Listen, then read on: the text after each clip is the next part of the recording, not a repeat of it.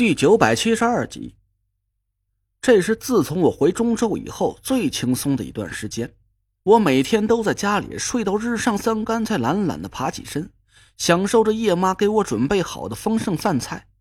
实在闲得无聊了，我就去工地上转悠一圈，假模假式的指手画脚一番。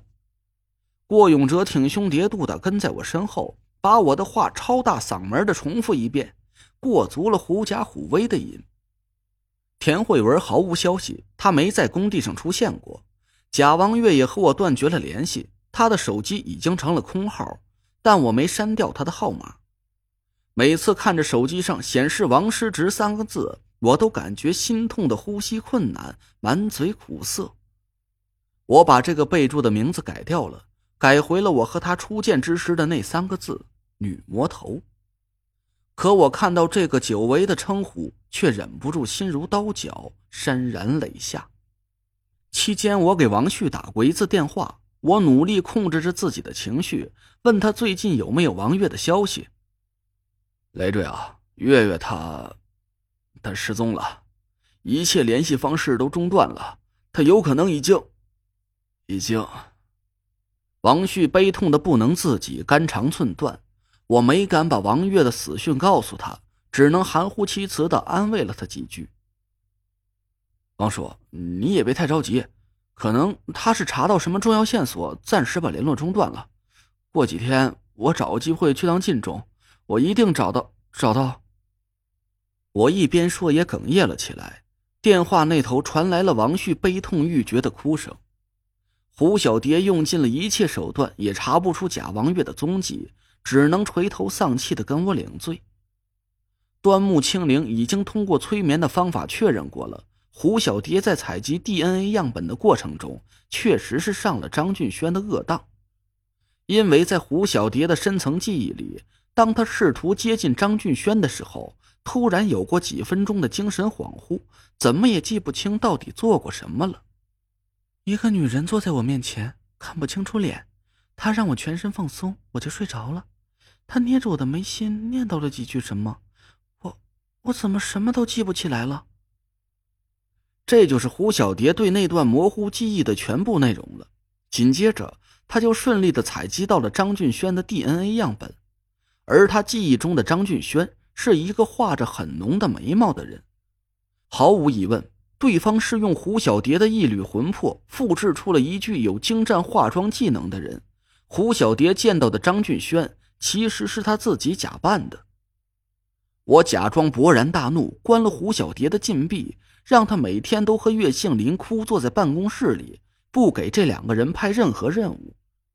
胡小蝶自然是知道我的真实意图，他成天在办公室里对着岳杏林大倒苦水，把我骂得狗血淋头，企图从岳杏林嘴里套出点有用的消息。每天晚上，胡小蝶都会把岳杏林的一举一动。甚至是接触过的每一个人所说过的每一句话，都传递到我的手机上。可岳杏林却淡然的让我心里发毛，他好像压根就不在乎我把他排除在队伍之外，对胡小蝶的挑拨离间更是不置一词。他也从来没为自己那些不正常的行为辩解过一句，就好像是故意配合我一样。岳杏林干脆就住在了办公室里。每天都兢兢业业的打理着快递公司的业务，报表做的一丝不苟。几天下来，快递公司竟然业务量大增，赚到了一笔挺可观的收入。当然，这些收入都被那若兰理所当然的无耻笑纳了。接到胡小蝶传过来的这些消息，我气得破口大骂。我当然不是因为心疼钱，我痛恨岳杏林这个混蛋。为什么偏偏是他背上了内鬼的嫌疑，至今都没法洗清？没有他的帮助，我就不敢贸然下手给唐果儿治眼睛。眼看着日子一天天的过去，唐果儿脸上的笑容越发凄苦，我真恨不得能冲进办公室里，一把揪住岳杏林，把他揍个半死。李木木成了队伍里最忙碌的人，他不光是兼任了队长的职责。同时还要负责整个队伍的联络和情报搜集。与此同时，他也没放松对何宁宁的调查。但黎木木的反馈却让我的心里更加没底了。就和上次的调查结果一样，何宁宁出国之前的资料一片空白，就连爹妈是谁都查不出来。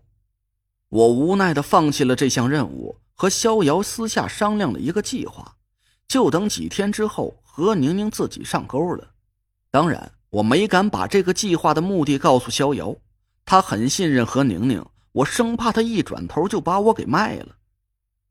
解药的研制已经有了眉目，逍遥高兴的告诉我，顶多再有一两天的时间，胡磊就可以活蹦乱跳的满血复活了。只是萧玄通的病情让我总是隐隐感觉有点不安。这都过去将近十天了，他依旧是一点醒过来的意思都没有。庄小龙、欧阳九哥和端木清灵三个人按部就班的执行着自己的任务，队伍之间的磨合越发默契。一切都在有条不紊的推进之中。和我一起悠闲起来的还有一个人，王才。这家伙的运气不错，我莫名其妙的从胡磊身上得到了一枚足能以假乱真的太医令，庞大的图纸改造数据也交给了李莹去计算。他闲得有点得意忘形了，天天化妆成各种身份跑到唐果儿的别墅里。什么抄水电、天然气表的，维修网络的，送水工。最离谱的一次是他假扮社区送温暖的义工，给唐果儿的别墅送来了一袋大米和一桶花生油。他的目的不言自明，就是来找叶妈约会的呗。我气的是当场发飙，狠狠的骂了王才一顿，几脚把他给踹了出去。你疯了是吧？好歹你也是个老侦察兵。这是让爱情给你把脑子烧坏了？家家都一户一表，用得着你隔两天就过来抄字儿？还送大米，还他妈送两百块钱一袋的，社区是钱多的没地方花了。从今天开始啊，你再敢干这种没溜的事儿，立马给我卷包袱滚回原部队去。王才自知理亏，灰溜溜的走了。叶妈一脸幽怨的看着我，姑爷儿，你也别怪狗蛋儿这么乌鸡溜瘦的。我俩分开这么多年。这好不容易有机会能在一起了，这不是心急吗？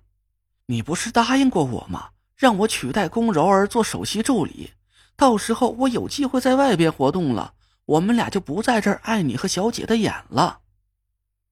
我叹了口气，看来叶妈也和王才一样，是迫不及待的要奔向爱情的彼岸了。就这几天吧，我会想办法让你上位。不过。哼你这个首席助理可不是给袁春怡做的。叶妈一脸茫然的看着我，我从兜里掏出了黄花玉交给我的那个小瓷瓶，嘴角抹过了一丝不怀好意的笑容。